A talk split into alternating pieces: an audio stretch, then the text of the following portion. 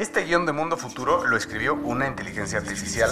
Imagina un mundo donde la tecnología se convierte en una extensión natural de nuestras vidas. Donde cada experiencia se eleva a niveles inimaginables de simplicidad. Un mundo donde los límites se desdibujan y las ideas se hacen realidad con un solo toque. El mundo cambiará más en los próximos 10 años que en los últimos 100. Yo soy Jorge Alor. Yo Mario Valle. Y yo Jaime Limón. No te pierdas Mundo Futuro, el principio del fin. Disponible en cualquier plataforma de podcast. Mundo Futuro, Mundo Futuro.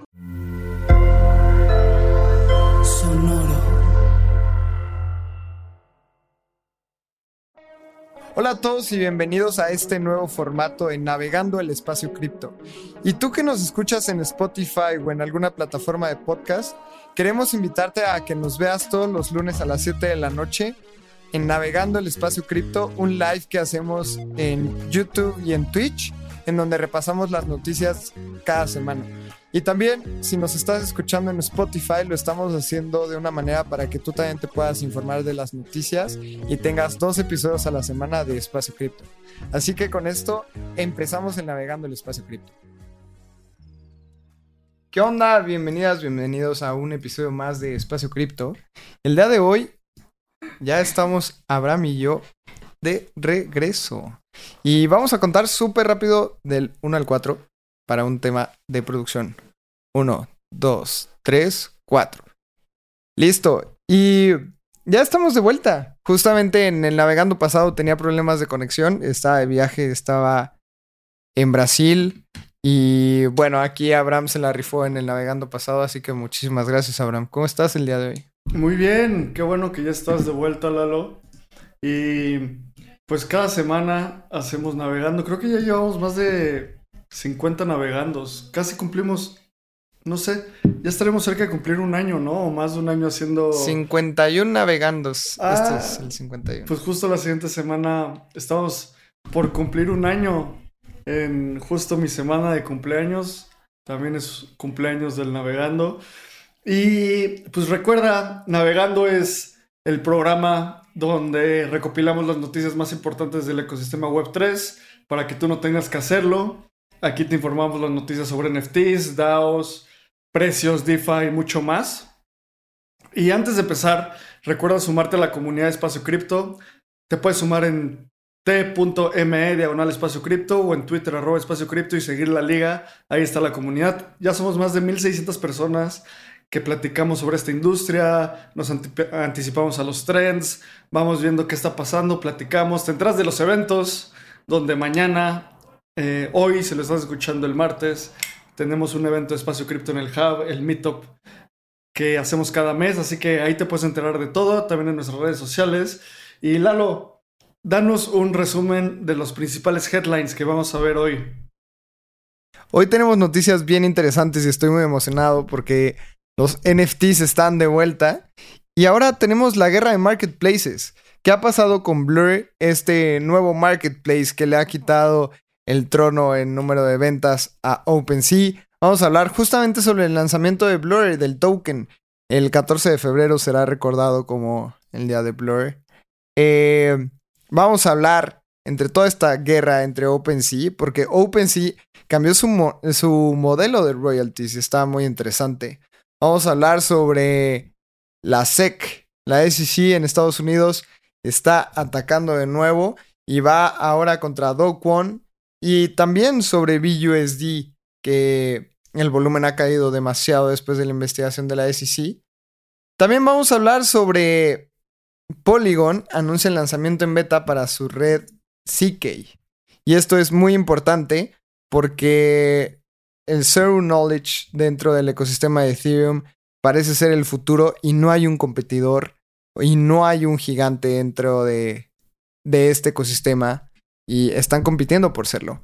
También CK Sync lanza una actualización y va a lanzar un tema bien interesante para, para los desarrolladores y vamos a hablar sobre quiénes firmaron para dar libertad provisional a Sam Bankman-Fried, quiénes fueron los que pagaron la multa y por último, vamos a hablar sobre Boyd Ape sobre Bitcoin.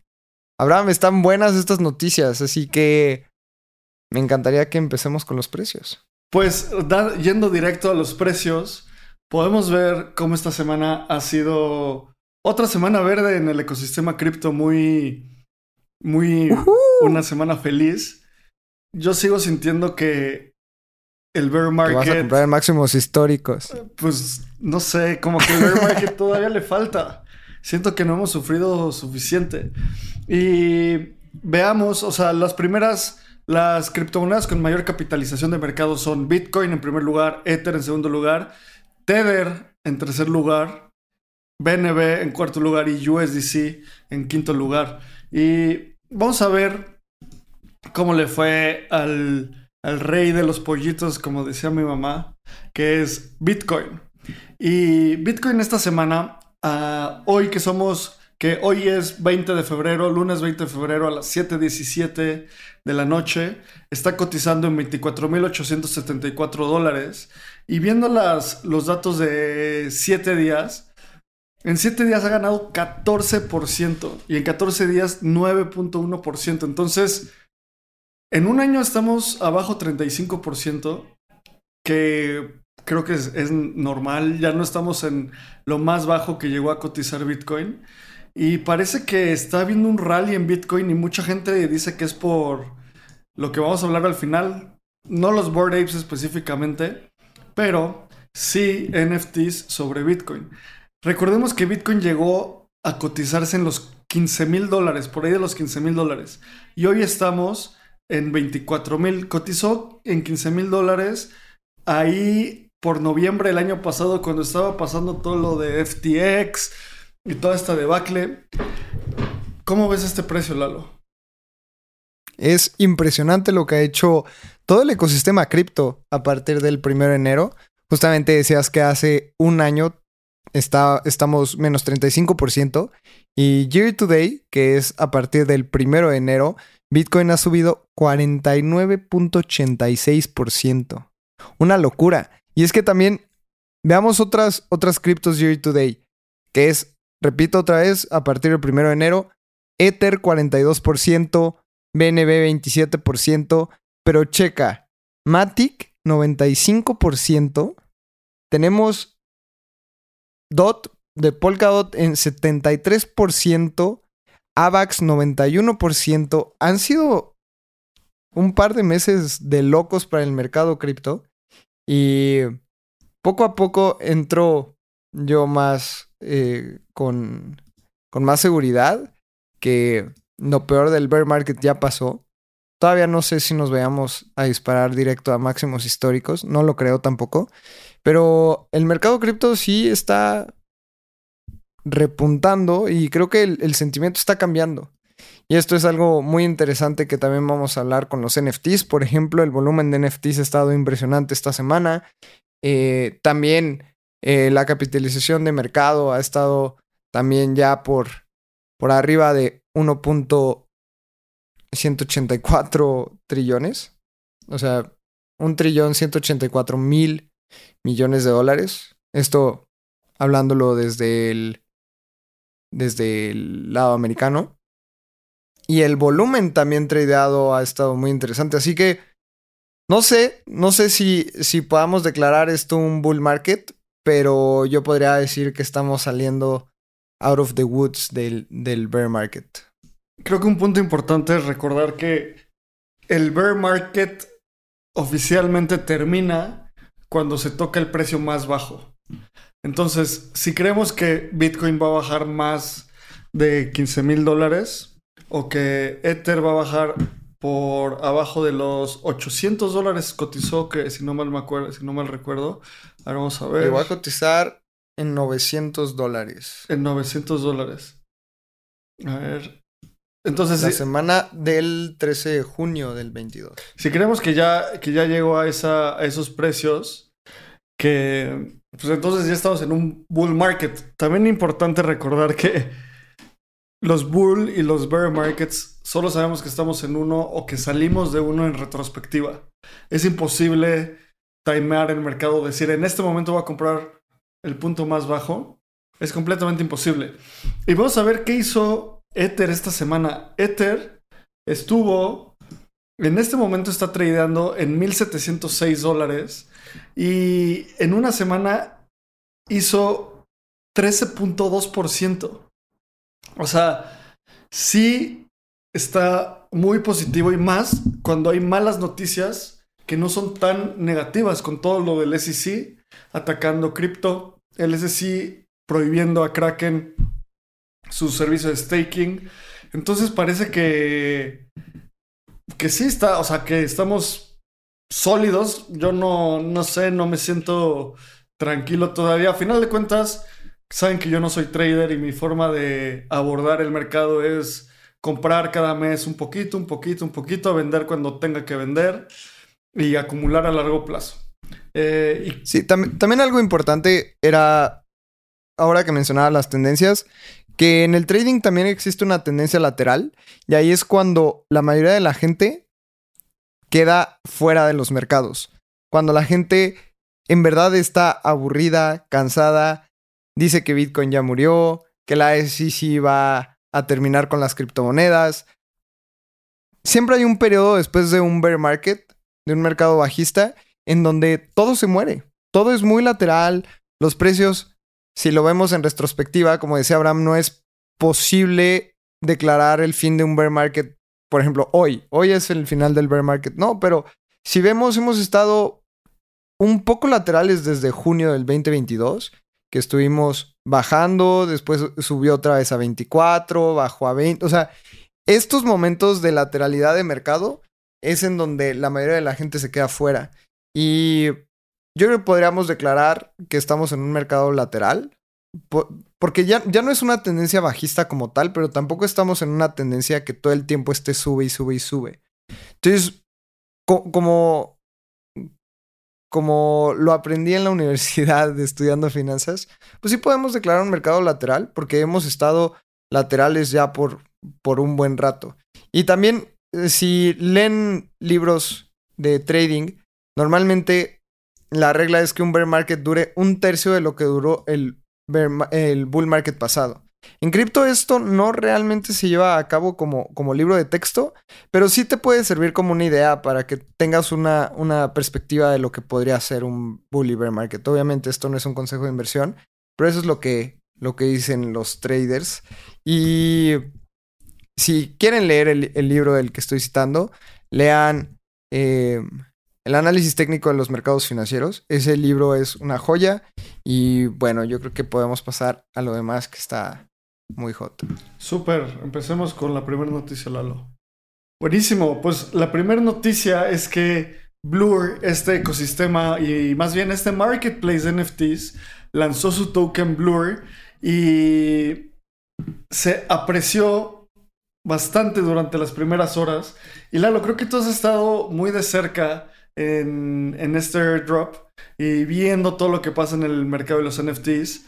Yo trabajo en, bueno, una empresa de NFTs, entonces creo que tenemos bastante conocimiento sobre esta industria. Cuéntanos qué pasó, cómo estuvo este evento de Blur en el mercado. Este evento de Blur estuvo bien interesante porque desde el día uno que lanzó Blur anunció que iba a haber un token y siempre su narrativa ha sido estar del lado de la comunidad. Siempre ha lanzado este... Del lado de los traders, no específicamente de la comunidad, sino de los traders, ¿no? Pues ellos dicen que Blur es de la comunidad, de las personas que operan dentro de Blur. Y por eso siempre tienen la, idea de lanzar un token, que sea de gobernanza, etc. Tirándole mucho la piedrita a OpenSea que se ha negado a lanzar un token y como todo el tiempo fondearse de VCs. Más bien Blur está dando la narrativa al otro lado. Que si bien eso es una narrativa noble, también tenemos que recordar que Blur, la mayoría de las colecciones los royalties que pagan a los artistas son opcionales. Y eso es bien importante porque vamos a hablar más de eso en, el futuro. Pero en Blurry, si tú compras un NFT, por ejemplo, si yo voy y compro un Pudgy Penguin, yo puedo seleccionar el royalty que le voy a pagar a los creadores de Pudgy Penguins. Y esto normalmente estaba en el smart contract de 5% y en Blurry puedes pagar 0.5%. Y esto es importante, pero bueno, vamos a explicar qué pasó con Blurry. Blur desde el día uno dijo, voy a hacer un airdrop y la gente que liste sus NFTs en este marketplace y que genere ofertas, o sea, bids, va a recibir un puntaje.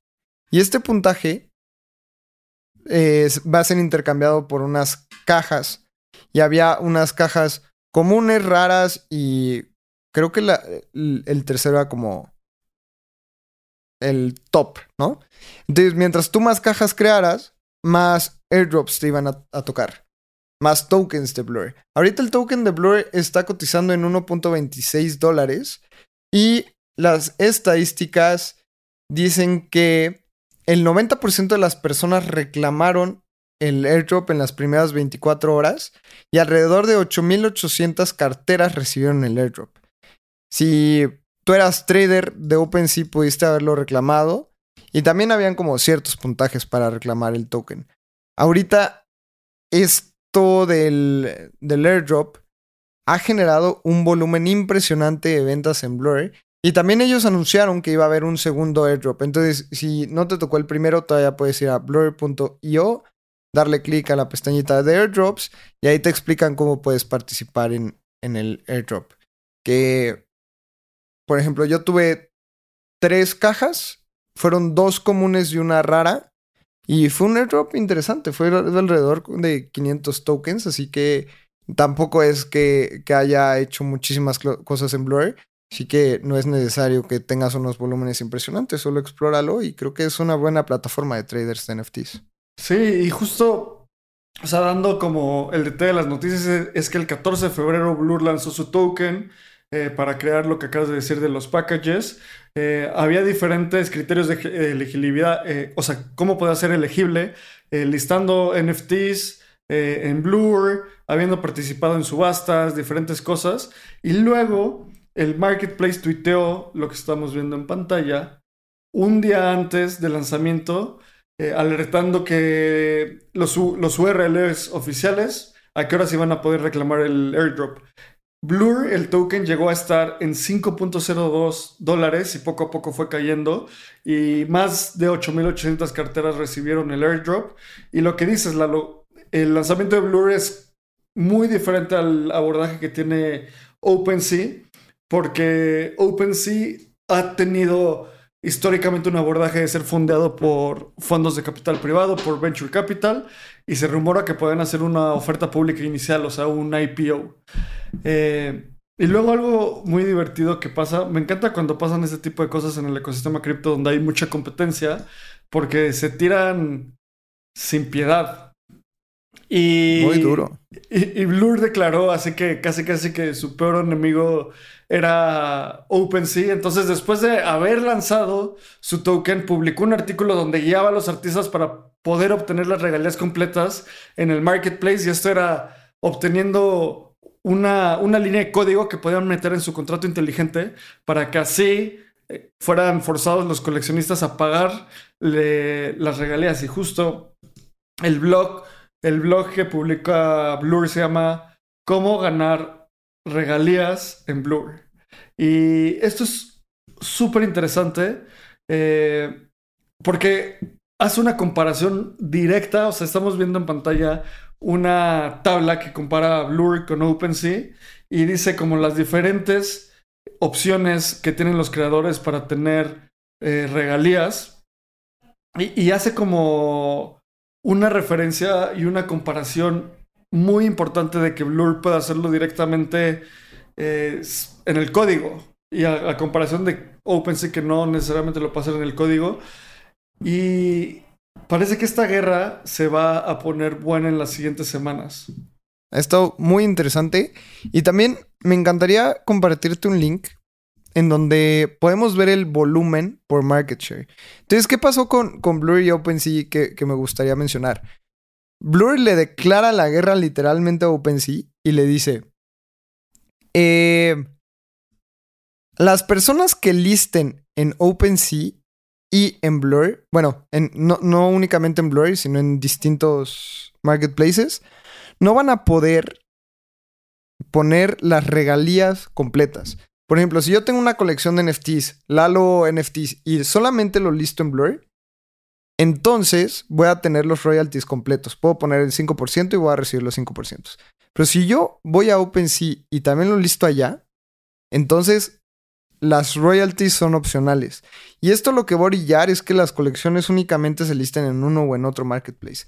Y algo bien interesante es que bloquearon a OpenSea y le están diciendo, OpenSea, si tú quitas este, esta condición, porque tú también nos estás bloqueando a nosotros, entonces nosotros estamos dispuestos a, desbloquearlo. Y aquí estamos viendo los volúmenes en pantalla, porque es bien interesante cómo en los últimos, en los últimos meses, aquí tenemos, por ejemplo, si bajamos y vemos el porcentaje de volumen por order source, vemos cómo Blur en los últimos días, puede ser previo al, al lanzamiento de, del token, se comió el market cap, de, el porcentaje de volumen de OpenSea. Y eso también obviamente OpenSea tenía que responder. ¿Y qué hizo OpenSea? Lanzó un comunicado, los royalties son opcionales y por un tiempo limitado, no dieron un tiempo específico, OpenSea elimina sus fees y pone los creator royalties opcionales. ¿Qué significa? Por ejemplo, tu persona que quieres comprar un NFT. Yo la semana pasada quería comprar un Cool Cat si lo y, quería vender un, un Cool Cat. Yo tenía que pagar de comisión 2.5% a OpenSea, porque eso es lo que te cobraban, más el 5% del royalties al proyecto de Coolcat. Al día de hoy, lo único que tengo que pagar es una royalty opcional. Yo puedo decidir si, si darle 10% a Coolcat, 5%.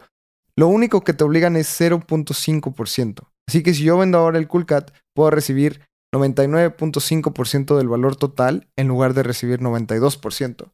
Esto ha hecho que los mercados de NFTs todo el mundo esté comprando y vendiendo porque prácticamente eh, no te están cobrando ninguna comisión en ningún marketplace. Y eso ha incrementado el volumen de manera gigantesca. Nada más voy a dar el, el, el dato de la semana pasada. Vemos, volumen total es de medio millón de dólares. No, perdón, 500 millones de dólares. La semana antepasada era mucho menor. No tengo el dato exacto, pero en la gráfica se puede ver como 120, como 120 millones. Este es el segundo link que te estoy mandando en nuestro chat, Abraham. Pero ahí lo podemos ver muy claro cómo Blur está comiendo un mercado impresionante. Si vemos el daily volume en los últimos tres meses, Blur ya le está ganando a OpenSea. Y es, es eso, es la gráfica que está debajo de esa tabla, bro. Ve el, el volumen semanal. Es impresionante cómo Blur está tragándose al mercado. Creo que esto es libre mercado al 100%. Y vamos a poner, o sea, un ejemplo es que con todo lo que está pasando hoy, estamos en niveles similares uh, en volumen a más o menos mayo de 2022, que era como el cierre del NFT craze, pero parece que estamos regresando a, a, estos, a estos niveles. Eh, como decía Lalo, híjole, a ver, déjenme abrir. Hoy, en la semana, OpenSea tiene un volumen de 85 millones de dólares y Blur de 390 millones de dólares. O sea, Blur está haciendo casi cuatro veces casi más. cuatro veces. Más que OpenSea. Y la semana pasada, está, Blur ya había sido más que OpenSea. Y lo que dices de específicamente OpenSea, tuitearon y lo que dijeron en este tweet es que el, fee de OpenSea va a ser cero por un tiempo limitado. Eh, va a haber lo que dices los royalties opcionales de 0.5%. Y me encantaría hablar de esto porque esta guerra parece que en realidad solo ayuda a los traders y también es una, una forma muy difícil donde los creadores van, no van a estar incentivados con sus colecciones actuales. Y creo que esto es muy riesgoso y cambia la dinámica por completo en, en NFTs. O sea, Hoy en día los royalties son, o sea, las regalías. ¿Qué son las regalías? Imagínate que Lalo tiene un Cool Cat y me lo vende en, lo vende en un ETH. Lo que pasa, lo que pasaba antes es que .95 ETH se le iban a Lalo y .05 ETH se le iba al equipo de Cool Cats. Esas son las regalías. Esas regalías no están, o sea, no pueden ser eh, ejecutadas a nivel del contrato inteligente aún. Hay algunas colecciones que, las nuevas colecciones ya pueden tener una línea de código que incentiva o más bien forza las regalías al nivel del contrato inteligente, pero no todas. Las clásicas eh, las colecciones más, los blue chips no tienen esto porque fueron minteados antes de que, hiciera todo esto. Entonces lo que, lo que yo veo es que en un futuro va a haber demasiadas nuevas colecciones ya con el enforcement eh, a nivel del contrato inteligente, que esto es muy bueno para la tecnología. Y al mismo tiempo, si es una barrera a la entrada para nuevos artistas, que es un, pues algo no tan bueno, ¿sabes? Lo que buscamos es que cada vez haya mayor adopción de este tipo de, herramientas de NFTs. Y creo que esto es algo interesante y exploren las diferentes herramientas que hay para crear NFTs. Si vas a hacer, si vas a hacer NFTs, no te vayas a un marketplace. No te vayas a OpenSea, no te vayas a los lugares clásicos. Hay muchas herramientas como Bueno, que fue patrocinador de Espacio Cripto y yo trabajo ahí también, Manifold. Explora las herramientas que mejor te funcionen porque son herramientas para creadores. Y estas herramientas son para, para traders y para vendedores, que es otro mercado. No sé tú cómo ves esto, Lalo. Yo estoy de acuerdo y algo importante es que las regalías es la gasolina para que un proyecto funcione. Y eso es algo bien interesante que vamos a ver en un futuro. Porque si Azuki, que es una colección impresionante de NFTs que venden, el volumen es de 20.000 ETH en los últimos 7 días, deja de recibir ese 5%, me gustaría saber qué van a hacer.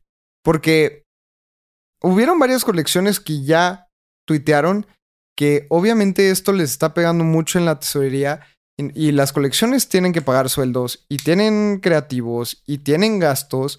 Y si no vienen de los royalties, de algún lado, o van a dejar de operar estas colecciones y se van a volver colecciones fantasmas, o van a tener que encontrar distintas maneras de generar ingresos.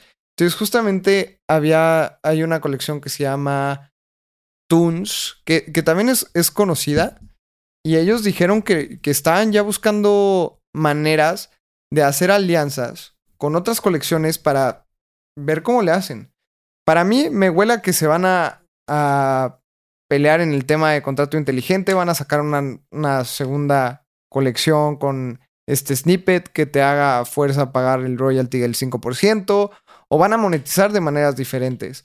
Tal vez empiecen a salir, no sé, peluches de Pochi Penguins.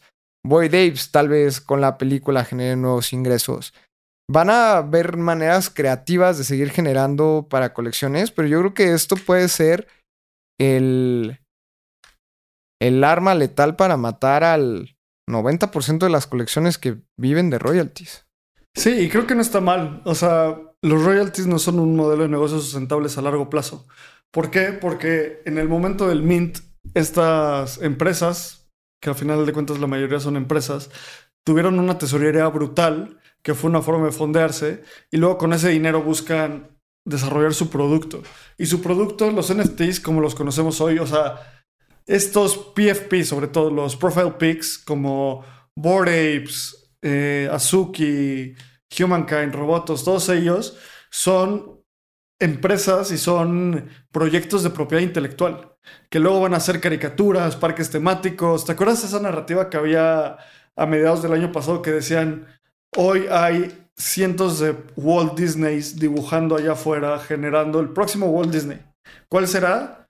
Pues quién sabe, ahí estaba eh, Doodles con Pharrell, que dimos la noticia hace unas semanas que se mudaban a un blockchain que se llamaba, bueno, ni me acuerdo cómo se llama, pero se cambiaron de Ethereum, eh, Penguins, eh, Humankind Robotos, lo mismo, o sea, son compañías de propiedad intelectual. Y si no tienen un revenue stream saludable, pues morirán. Y creo que es súper interesante ver cómo esto evolucionará en, el mediano plazo. No, yo estoy completamente de acuerdo y también quiero ver cómo los marketplaces incentivan a los creadores de contenido para que vendan sus NFTs únicamente en su, en su marketplace.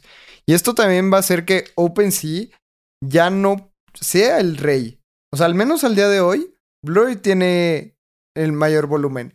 Y también esto incentiva a que, no sé, tal vez OpenSea patrocine ciertas colecciones o dé incentivos a creadores para seguir creando contenido y que nada más los vendan en OpenSea. Yo creo que esto es la, el inicio de una nueva era en, en los NFTs. Sí, vamos a ver cómo evoluciona y los creadores son gran parte de la base de este ecosistema. Así que vamos a dónde se mueve esto. Y vamos a la siguiente ola de noticias de nuestro querido Gary Gensler y la FCC. McDonald's se está transformando en el mundo anime de McDonald's y te trae la nueva Savory Chili McDonald's Sauce. Los mejores sabores se unen en esta legendaria salsa para que tus 10-piece chicken wack papitas y Sprite se conviertan en un meal ultra poderoso. Desbloquea un manga con tu meal y disfruta de un corto de anime cada semana. Solo en McDonald's. baba ¡Go! En McDonald's participantes por tiempo limitado hasta agotar existencias. Nuestros grandes amigos. Pues bueno, primero, eh, Lalo, qué bueno que no te agarró la SEC y estás de vuelta en tu casa, porque la semana pasada estabas a oscuras allá. Cuéntanos qué hizo tu amigo Gary Gensler esta semana. Fue directito contra BUSD. Eso también habíamos hablado un poco la semana pasada, pero BUSD dejará de ser emitido. Y esto es bien interesante porque, como sabemos, Binance, el exchange más grande del mundo, lanzó este token BUSD junto con Paxos. Paxos es una entidad regulada en Estados Unidos y bajo las leyes de Nueva York. Y justamente la SEC anunció y le dijo a Paxos, deja de emitir el BUSD. Paxos no tuvo de otra más que acceder. Y ahora, em, Paxos dio una declaración la semana pasada que todas las personas con BUSD lo podían pasar al token estable de Paxos, que es USDP. Y esto fue un, tema bien importante. Además, el CEO de Binance, sí, dijo que está de acuerdo que al final este es un stablecoin de Paxos y aunque tiene el Binance en el nombre, Binance no lo emite. Yo creo que esto es un golpe muy duro para, para Binance porque también recordemos que tener un, un stablecoin puede generar ingresos muy interesantes y se estima que Binance el año pasado nada más generó 300 millones de dólares con tener BUSD. Así que eh, Paxos ya comenzó a quemar los BUSD y transfirió 703 millones de dólares en BUSD a una cartera que quema, o sea, de quema. Y muchos inversionistas están saliendo de este mercado porque 700 millones representan cerca del 6% del total de las monedas en circulación de BUSD. Así que las personas están sacando, saliéndose de BUSD, cambiándose a USDC, probablemente también a dólares. Eh, y esto, esto es una noticia que impacta muchísimo a Binance. No creo que al mercado, porque hay demasiadas eh, alternativas muy interesantes como USDC, justamente el token estable de Paxos. Hay gente que confía en USDT, pero que duele, duele para Binance y el volumen que genera esta, esta moneda estable. Sí, y creo que lo más importante es que, o sea, no prohibieron US, o sea, el BUSD, lo que hicieron es que ya no se puede crear nuevos BUSDs, entonces no puede incrementar la circulación de, de BUSD. recordemos y expliquemos cómo funcionan los stablecoins, las monedas estables, sobre todo de esta empresa Paxos. Cómo funcionan es que ellos tienen una cuenta de banco en los Estados Unidos donde tú puedes mandar dinero y literal dólares, depositar, hacer un, una, o sea, como un SPAY, que es un wire transfer, y en el momento que se hace ese SPAY, te acreditan eh, el stablecoin, que puede ser BUSD, USDP, y también tenían el de, creo que Gemini, y, y diferentes stablecoins. Entonces, en este proceso, como puedes crear nuevas criptomonedas y nuevos, más bien nuevos stablecoins, puedes quemarlos. Lo que tú haces es que de una cartera lo mandas a una dirección de quema y en ese momento, cuando lo mandas a esa dirección de quema, te depositan tus dólares en tu cuenta de banco. Básicamente, eh, esto hizo que cayera la circulación justo de, de BUSD en, más o menos 6%. Y a ver, vamos a ver exactamente en cuánto está la circulación de BUSD en este momento. En este momento, Ahorita está 14.74 millones de, ¿qué? 14.74 billions. ah, billones de dólares. Eh, bueno, ahorita está exactamente lo que estoy viendo en pantalla, está en 12 billones.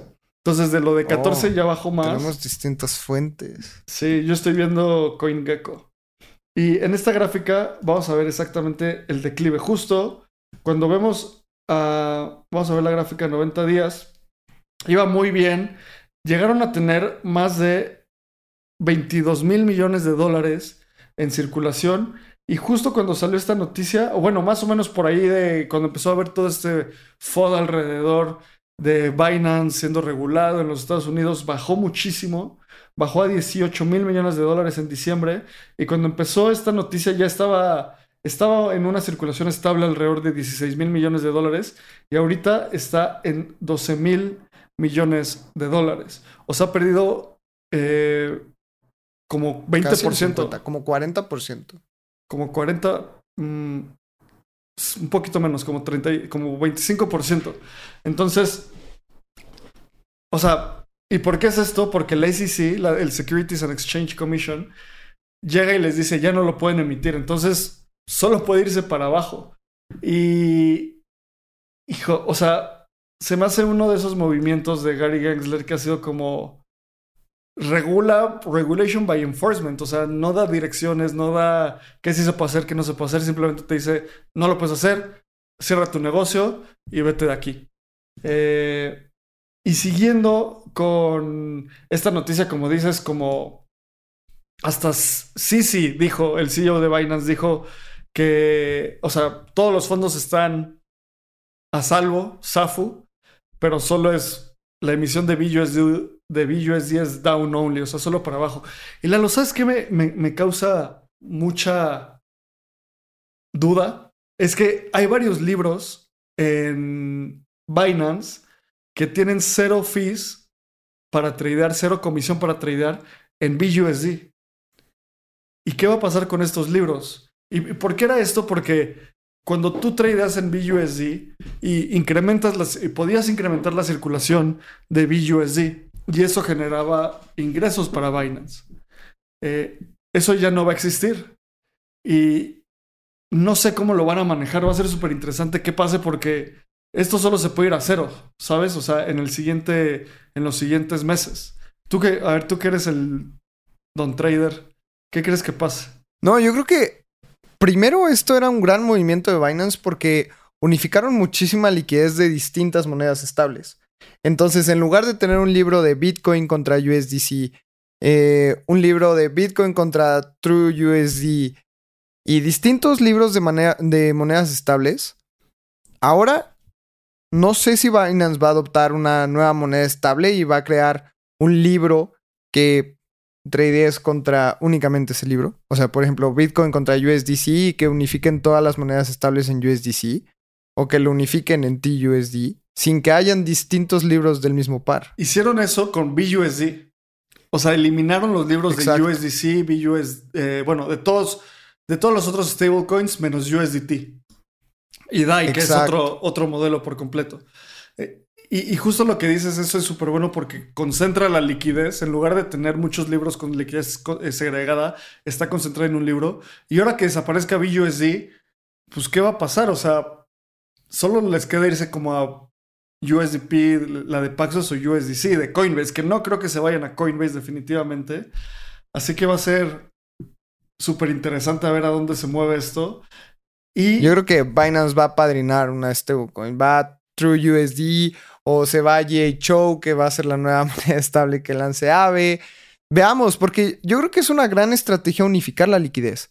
No tiene caso de que tradees Bitcoin contra True USD, BUSD, USDT, USDP y que los traders estén por todos lados pescando liquidez. Entonces yo creo que esa estrategia no va a dejar de existir, más bien veamos qué, qué moneda estable va a ser la, sí. la padrinada. Y, y para explicar esto de estar segregando la liquidez, vamos a poner el ejemplo. Ya, ya ven que me encantan las analogías. Vamos a poner el ejemplo de una taquería. En donde hay cinco eh, frascos de agua de horchata. Todos son iguales. Pero uno tiene 200 mililitros, otro tiene 50 mililitros, otro tiene 700 mililitros y otro tiene 4 litros. De nada sirve tener esos cuatro frascos segregados si son lo mismo. Mejor lo concentras en un lugar para que sea más fácil al taquero agarrar su cucharón de agua de horchata. Cuando tú tienes libros como USDC, eh, PUSD o USDP, como se llame, BUSD, todo esto, pierdes esa liquidez. O sea, tienes que. La gente está tradeando por todos lados en lugar de concentrar el precio en un libro ultra líquido. Entonces, después de esta analogía de, de taquerías y agua de horchata, pasemos a otra noticia del SEC, que creo que esta es una noticia eh, muy buena, donde dejen paro mi ad blocker una vez, eh, donde el SEC va, levantó cargos contra Do Kwon y Terraform Labs. Por fin, Lalo. Por fin levantaron cargos contra Do Kwon y Terraform Labs. Y no sé, ¿quieres contarnos qué pasó ahí? Sí, sí, sí. Justamente como dices, la SEC ha presentado cargos contra Duocon y Terraform Labs, alegando que la caída de Terra USDT y Luna fue un fraude orquestado. Y eso es importante porque supuestamente el fraude se, gestó desde el comienzo de Terra USD y Luna en abril de 2018 para ofrecer la venta de un portafolio de activos cripto interconectados levantando billones de dólares. Justamente la SEC determinó que Dokong promocionó los activos como securities lucrativos, indicando que los tokens incrementarían en valor. O sea, prácticamente vendió securities en un mercado que no deberían de haber sido vendidos como securities. Eh, esto ya era un fraude desde el inicio, es lo que dice la SEC. Eh, han, sido, han sido acusaciones duras contra Dokong que son muy justificadas. Y esto justamente es lo que debe hacer la SEC, ir por estas personas que han hecho malas cosas en el ecosistema y una, una regulación en conjunto con los exchanges en lugar de nada más imponer. Yo creo que esto es un gran movimiento. Sí, creo que es justo. Creo que, o sea, es necesario que se meta esta gente a la cárcel. Do Kwon es el fundador de Terra y Terra fue este fraude que fue, estaba en toda esta fiebre de los alternative layer ones, donde, vamos a ver, nada más para recordar los datos, llegó a cotizar, ah, esta es la otra luna, pero llegó a cotizar como 120 dólares o algo así, ¿no?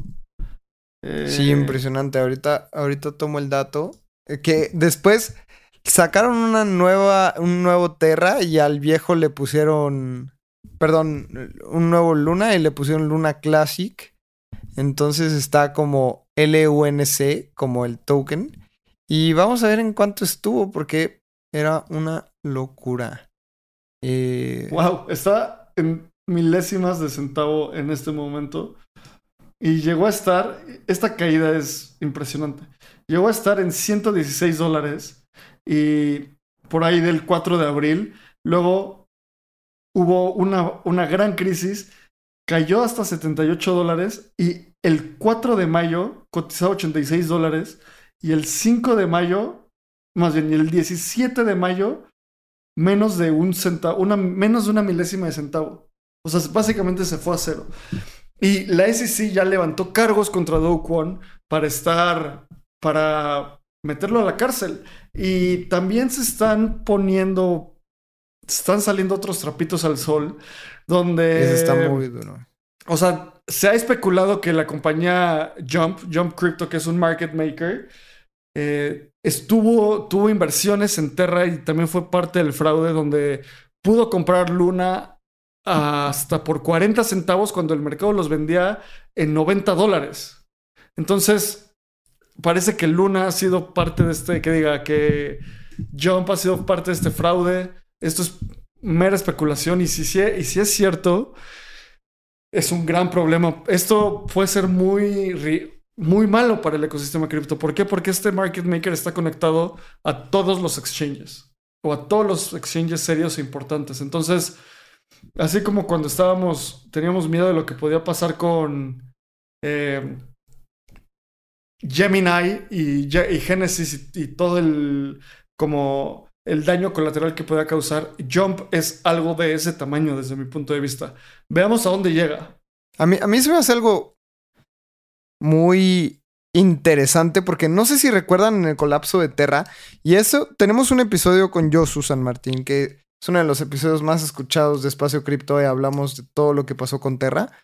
Eh, justamente hay un lapso de tiempo en el que Do Kwon decía que estaba levantando capital para salvar UST y ese sí tiene unos documentos que afirman una vez que UST perdió el pegue con el, el pegue con el dólar, Do intentó levantar capital y justamente con, con un tercero que se estipula que es y se especula que es Jump, justamente que compró tokens a 40 centavos y venderlos a, a 90 dólares para con ese dinero intentar pegar UST de nuevo, cosa que no se logró, pero yo creo que era la última opción de Dokong.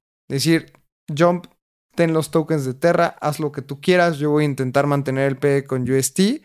O la otra es que pues con ese dinero eh, corrió. Sí, Así que es, es un tema que sí. va a ser muy interesante ver cómo lo dice la SEC. Vamos a ver, y creo que este es el trabajo del SEC, agarrar a villanos y a gente que hizo fraudes, como Do Kwon. Si quieren recordar qué pasó ahí, vayan al episodio 68 Espacio Cripto con José San Martín, ahí damos el minuto a minuto. Y también hubo gente que perdió mucho dinero, así que ojalá metan a esta persona a la cárcel. Y siguiendo con las noticias de la SEC, hemos dado dos grandes noticias al momento, lo de Blur y OpenSea, todo lo del SEC. Entonces, la SEC está pasando una propuesta que va a prohibir a los eh, asesores de inversión custodiar las cuentas, o sea, el cripto de sus usuarios en exchanges, básicamente. ¿Cómo funciona esto? En Estados Unidos, una de las formas principales para obtener exposición a activos financieros es por medio de un asesor de inversión acreditado. Lo que hacen estos asesores, asesores de inversión es que te dicen, pon tu dinero acá, pon tu dinero acá, pon tu dinero acá. Y la SEC en este momento está empezando a levantar esta nueva iniciativa donde dice como si eres un asesor de inversión, no puedes custodiar el dinero de tus, eh, de tus clientes en exchanges. ¿Por qué? Porque dicen que muchos exchanges han tenido malas prácticas, han mezclado sus fondos con los fondos de los usuarios, no los han separado. Y a final de cuentas creo que este es el efecto colateral de FTX y de todo este mal manejo que se ha, que se ha tenido. Entonces, para mí suena que la SEC está emprendiendo un camino para que solo los bancos puedan custodiar cripto, no, no exchanges. Y además de eso, si le prohíbe a los bancos custodiar cripto, pues ya nadie va a poder custodiar cripto. O sea, parece que es uno de estos ataques orquestados por todos lados. También les voy a dar mi, mi opinión, que creo que es una opinión bastante contraria a lo que escuchamos por ahí afuera de cripto en toda la industria. Yo creo que algunas de las cosas que está intentando regular la SEC suenan lógicas. En los mercados tradicionales, el lugar donde pasan los cambios, o sea, donde el exchange no es custodio de tus acciones. Hay un, una tercer, o sea, un third party, otro ente que custodia las acciones. Hoy en cripto el exchange es el, el lugar donde compras y vendes y donde custodias tus acciones, o bueno, tus, ah, tus activos. Creo que eso va a cambiar en un futuro. Lo que creo, y esto me emociona mucho porque creo que la SEC quiere, como no, solo los bancos lo pueden custodiar y luego ningún banco puede más que, no sé, algún bendito. Y creo que los exchanges, a final de cuentas, son empresas de tecnología. Más que empresas financieras, un exchange real no es una fintech. Es una empresa de tecnología. Y esto es muy importante. Un exchange es una empresa de tecnología, no es una fintech. Entonces, ¿qué van a pasar? cosas como Coinbase, cosas como Kraken, cosas como Binance mismo, en lugar de que ellos custodien tus fondos, ellos, los exchanges solo van a ser una puerta hacia DeFi y tú vas a custodiar tus propios fondos con tus carteras. Cuando está, haya todo esto de account abstraction, cuando haya MPC wallets, cuando haya Layer 2 que sea más fácil y más rápido las interacciones. Entonces, siento que le puede salir el tiro por la culata al SEC donde intentan regular y prohibir estas cosas y lo que van a hacer es solo acelerar la adopción de, de DeFi específicamente. Yo estoy, estoy de acuerdo en, ese tema, pero también yo creo que siempre vamos a necesitar custodia. Porque tal vez tú y yo sí tengamos nuestras wallets descentralizadas, pero tal vez mi tío que tiene 55 años y quiere tener cierto exposure a Bitcoin, solo quiera comprarlo y dejarlo ahí. Estoy de acuerdo que hay ciertas cosas que sí deben de ser reguladas. Yo creo que no cualquiera debería de custodiar activos. Porque así como lo hizo FTX, no puede volver a repetir y creo que es importante aprender de ello. Y sí me gustaría que ciertas entidades puedan vigilar a las personas que, custodien activos de usuarios. Por ejemplo, Coinbase. O si yo tengo activos en Bitso, que, sí, que realmente sea, sea regulado y que tengan los usuarios de los activos. Cosa que también va a brillar a que muchos custodiemos por nuestra cuenta. Pero yo creo que eso, de, o sea, la narrativa de la custodia propia es impresionante e increíble, pero yo creo que va a pasar muchísimo tiempo para que todos, todas las personas que interactúen con cripto puedan tener su propia custodia. Como yo lo veo, es que hoy en el momento de custodia propia, estamos como en- específicamente de la custodia propia en el Internet, antes de que hubiera un navegador con una interfaz fácil para el usuario. Que uno de los primeros fue eh, Mosaic, hecho por Mark Andreessen, el de Andreessen Horowitz. Eh, y cuando ves la adopción del Internet, o sea, había, no sé, cientos de usuarios activos antes de un explorador nativo con buen user experience. Y cuando sale esto empezó a haber miles y luego cientos de miles. Entonces es un problema de experiencia del usuario que se resuelve con tecnología. Como siempre decimos, la tecnología, los problemas de tecnología escalan y se resuelven. Los problemas políticos no escalan y no se resuelven. Entonces, si Lesis intenta abordarlo desde un punto de vista político, va a perder. Cripto es nativamente descentralizado y nativamente tecnológico. Así que me emociona que esto sea un acelerador hacia el futuro no custodio y donde cada quien custodia sus propias llaves con mejor tecnología. Así que vamos a ver para dónde lleva esto. Y la última noticia de esta semana del SEC, y bueno, el SEC y todo lo que está pasando con fraudes que hubo en, el espacio cripto, eh, no, o sea, fraudes que hubo en cripto en general, ya se dio a conocer quiénes son las personas que firmaron para poner a Sam Bankman Fried en libertad provisional y resultó que fueron algunos profesores de Stanford. Cuando yo vi esto fue muy raro, pero parece que, bueno, no parece, hubo dos personas que confirmaron, además de sus padres, las garantías para la libertad de, de Sam Bankman Fried. Entonces, estas personas, a ver, la, historia es que estas personas eh, se especula que son amigos de los papás de Sam Bankman Fried, que son profesores de Stanford. Y los profesores son Andreas Pepke y Larry Kramer, eh, que es un gran nombre para los amantes de Seinfeld, que esta persona que se llama Larry Kramer, pusieron 200 mil dólares y 500 mil dólares respectivamente, cuando las, las, garantías son de como 250 millones de dólares. También eso es, es una cosa que no entiendo el sistema de justicia de los Estados Unidos. O sea, en total pusieron menos del 20% del, del castigo, que eran 250 millones de dólares. Y fueron estos dos profesores de Stanford. Creo que no sabían en lo que se estaban metiendo cuando firmaron esto, la verdad. Eh, y también, o sea, los profesores de Stanford ganan bien, pero no estas cantidades de dinero. Eh, Entonces, o sea, suena que los papás de Sam Bankman Fried les dieron este mismo dinero por abajo del agua y, y son prestanombres, no sé, no quisiera especular, pero es una de esas cosas que no cuadra. No, estoy de acuerdo. Y también que mancha la reputación de Stanford en que estas dos personas estén apoyando a uno de los estafadores más grandes de la historia del, de la industria del en mundo. general.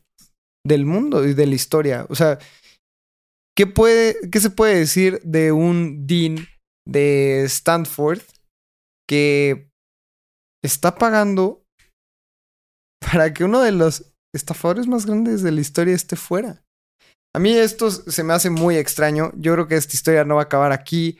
Eh, y, son personas de alto calibre dentro de, de la sociedad de Estados Unidos. Es como, no cualquier amigo de los papás de Sam fueron y pagaron la fianza, sino estas dos personas que tienen un puesto muy importante en Stanford. Así que para mí huele a gato encerrado. Van a seguir esta novela de Sam Bankman Fried.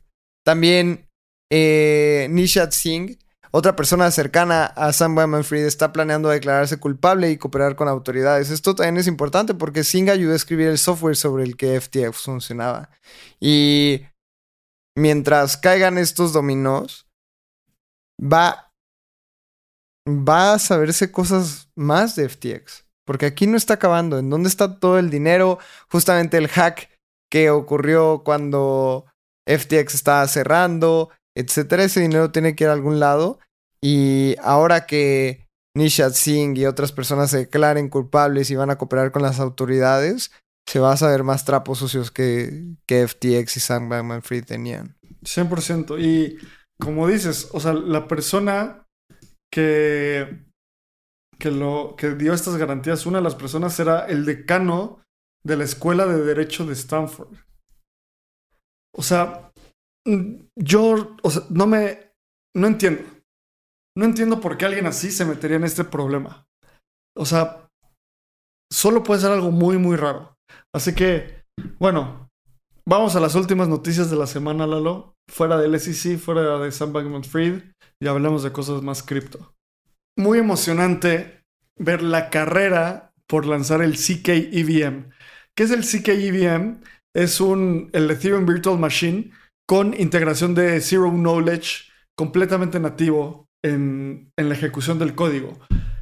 ¿Por qué esto es importante? Porque es la siguiente evolución de esta tecnología. Los Zero Knowledge Proofs, los, los rollups con zero Knowledge, es, tenemos que hacer contenido explicando en detalle qué es esto.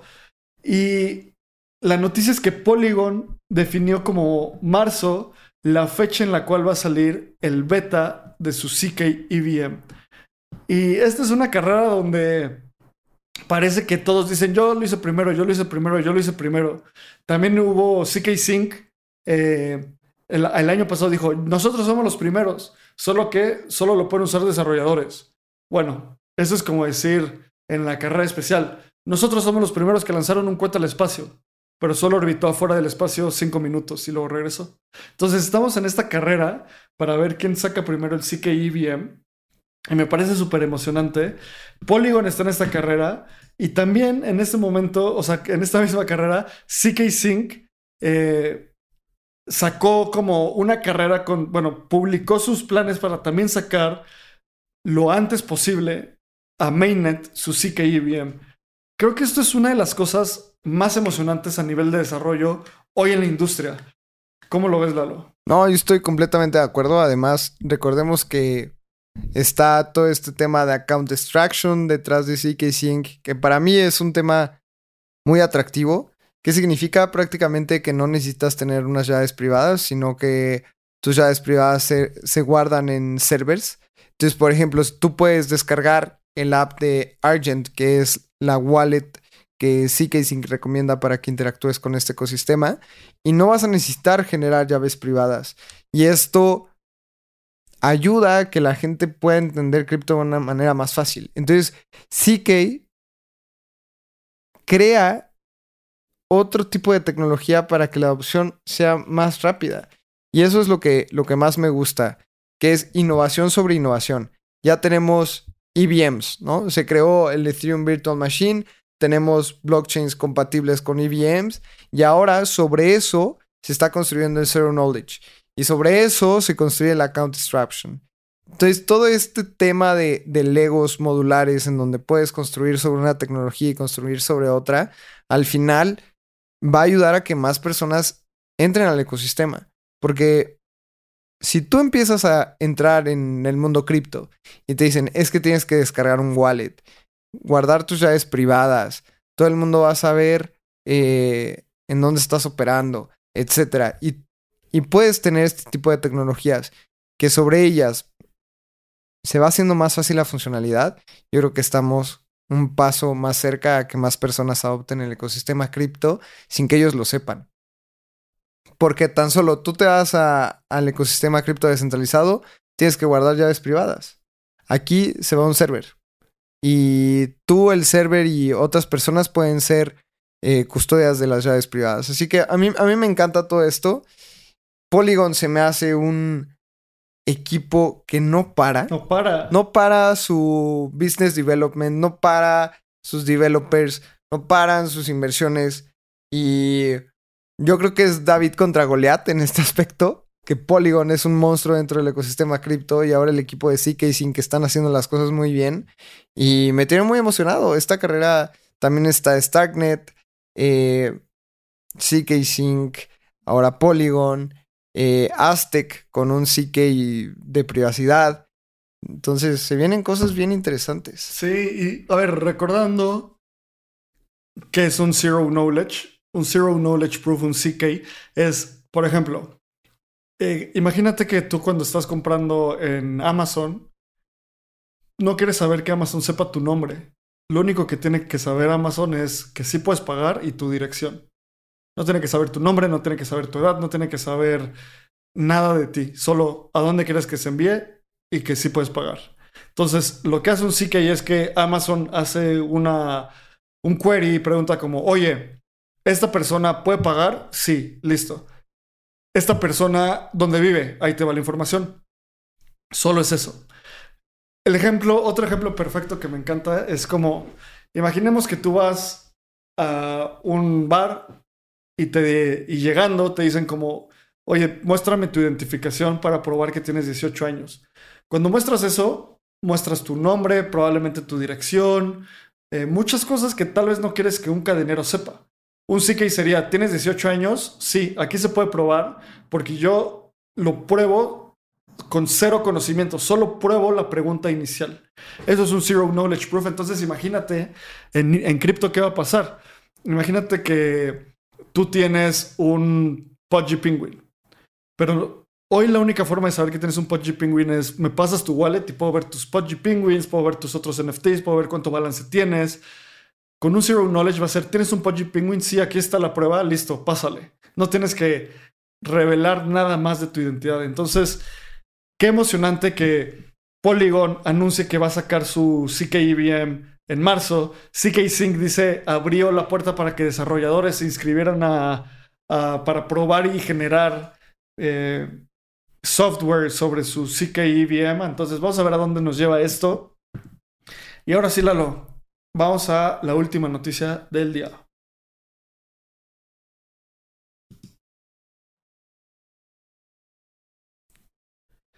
Pues, ¿qué pasó? Ordinals parece que está haciendo que Bitcoin tenga mucha más funcionalidad. Ordinals es este proyecto de NFTs sobre Bitcoin y tiene un- una lógica súper interesante donde a un Satoshi, que es la unidad básica de Bitcoin, que es 1 por 10 a la menos 8 Bitcoin, los vuelve un NFT asignándole data a ese Satoshi on-chain. Entonces eso lo convierte en un NFT que es un abordaje súper inteligente e interesante. ¿Y qué pasó? Eh, una persona que es un dueño de un Bored Ape fue per- permanente, permanentemente eliminado de circulación eh, ya que el dueño hizo una transacción simbólica de Ethereum a Bitcoin utilizando un servicio llamado Teleborn.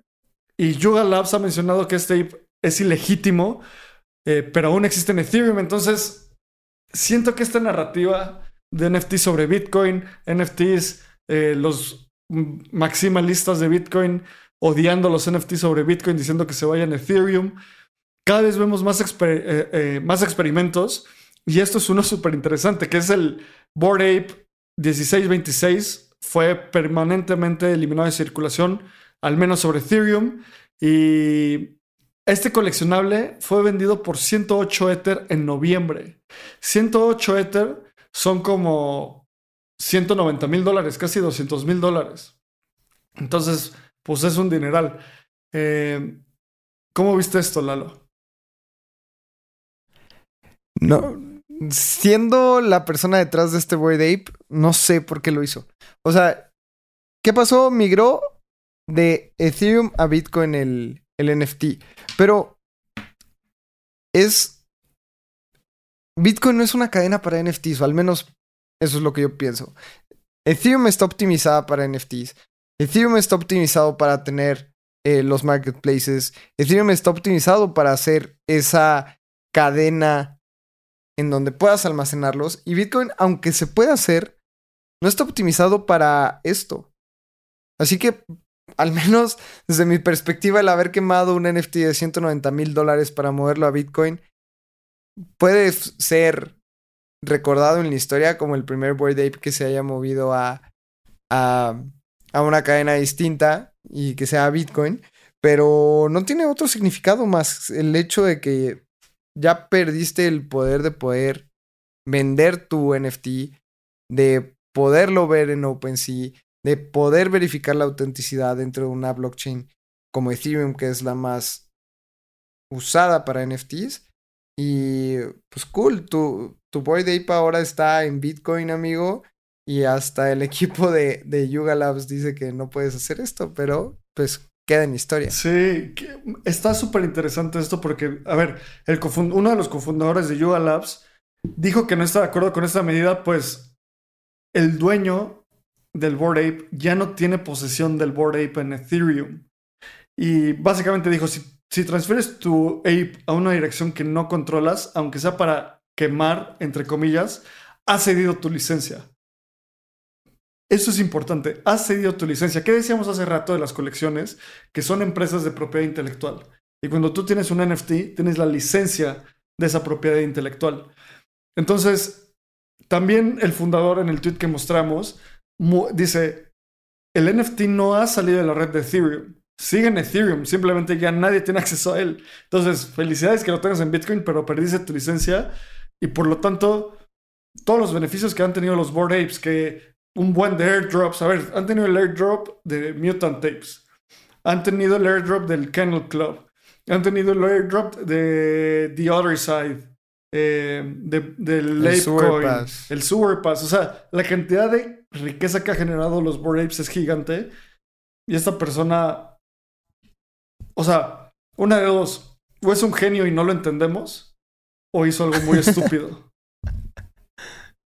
Estoy de acuerdo, probablemente sea el segundo, pero si es un genio y no te entendemos, eh, discúlpanos, amigo. Sí, En algún momento lo, lo diremos en vivo que eres un genio, pero por el momento yo creo que nada más la regaste duro. sí, o son experimentos y si les sobra el dinero para hacerlos, pues da igual. Eh, pero bueno, creo que llegamos al final del el navegando. Muchas gracias por escucharnos. La siguiente semana estaremos eh, otra vez acá. Mañana tenemos nuestro meetup en el Hub. Si estás escuchando esto en la mañana y quieres ir en la Ciudad de México, únete a la comunidad en Telegram. Mándanos un mensaje para que te metamos en la lista. Ya está sold out, pero todavía tenemos ahí unos pases que te podemos, te podemos dar. Así que recuerda sumarte a la comunidad. Eh, Lalo, ¿qué quieres decir? Me encanta cómo la gente responde también al, a los eventos que hacemos en Ciudad de México. Estoy muy contento. Y pongan en los comentarios también en el Telegram en qué ciudad les gustaría que pudiéramos hacer un evento. Porque tenemos ahí eh, las ganas de hacer eventos después en otros lados.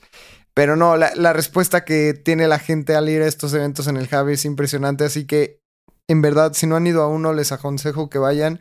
Porque la vibra el compañerismo, eh, las conexiones que se hacen en estos eventos son impresionantes. Así que vayan el día de mañana, escríbanos si necesitan ahí un pase digan lo que lo escucharon hoy en el en vivo de Espacio Cripto y les podemos hacer ahí un favorcillo de pasarlo a, eh, al evento. Y también algo interesante es que esta semana en el newsletter sale la segunda parte de las wallets que más me gustan o los reviews de wallets que he hecho. Justamente eh, Paquito me ha ayudado un poco en, en ese aspecto. Y Hace dos semanas publicamos este artículo en el newsletter, ha sido uno de los newsletters más abiertos, así que creemos que les gustan este tipo de, de newsletters. Y también, si tienen algo que quieran saber, pónganlo en el Telegram. Abraham y yo escribimos en los newsletters. Y un shout out especial a Mono, porque hoy, bueno, en esta edición que se publicó la semana pasada, Mono cumple un año escribiendo en Espacio Cripto. Y muchísimas gracias, amigo Mono. Sabemos que esto lo haces por pasión y por amor al arte y por cariño a la comunidad de Espacio Cripto. Así que si están escuchando esto y conocen a Mono, por favor, felicítenlo porque ya es un año de que Mono escribe en nuestro newsletter de Espacio Cripto todos los, una vez al mes, los jueves sale su, su newsletter. Así que, Mono, muchísimas gracias y esto es una invitación a todas las personas que se suscriban a nuestro newsletter, a nuestro eh, podcast y a nuestra comunidad de Espacio Cripto en Telegram. Buenísimo, pues muchas gracias, nos vemos en la siguiente edición de Navegando, les mando un gran abrazo y que tengan una excelente noche. Sonoro.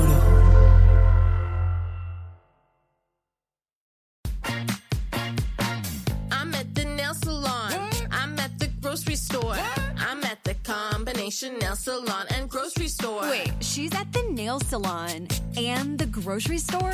I'm at the combination nail salon and grocery store. Groceries through Instacart, delivered to my door. I don't have to choose between acrylics and the grocery store.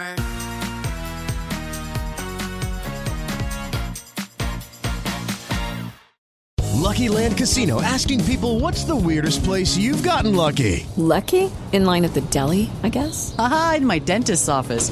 More than once, actually. Do I have to say? Yes, you do. In the car before my kids' PTA meeting. Really? Yes. Excuse me, what's the weirdest place you've gotten lucky? I never win and tell. Well, there you have it. You can get lucky anywhere playing at LuckyLandSlots.com. Play for free right now. Are you feeling lucky? No purchase necessary. Void where prohibited by law. 18 plus. Terms and conditions apply. See website for details.